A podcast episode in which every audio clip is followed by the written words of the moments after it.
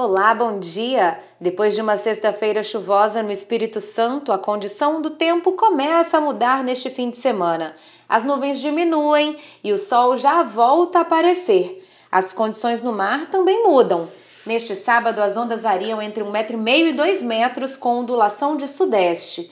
O período de pico pela manhã fica em torno dos 8 segundos.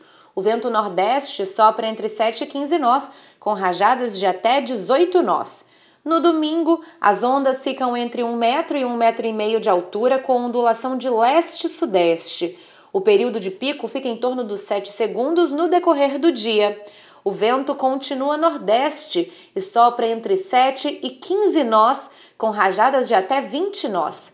Tenham todos um excelente fim de semana.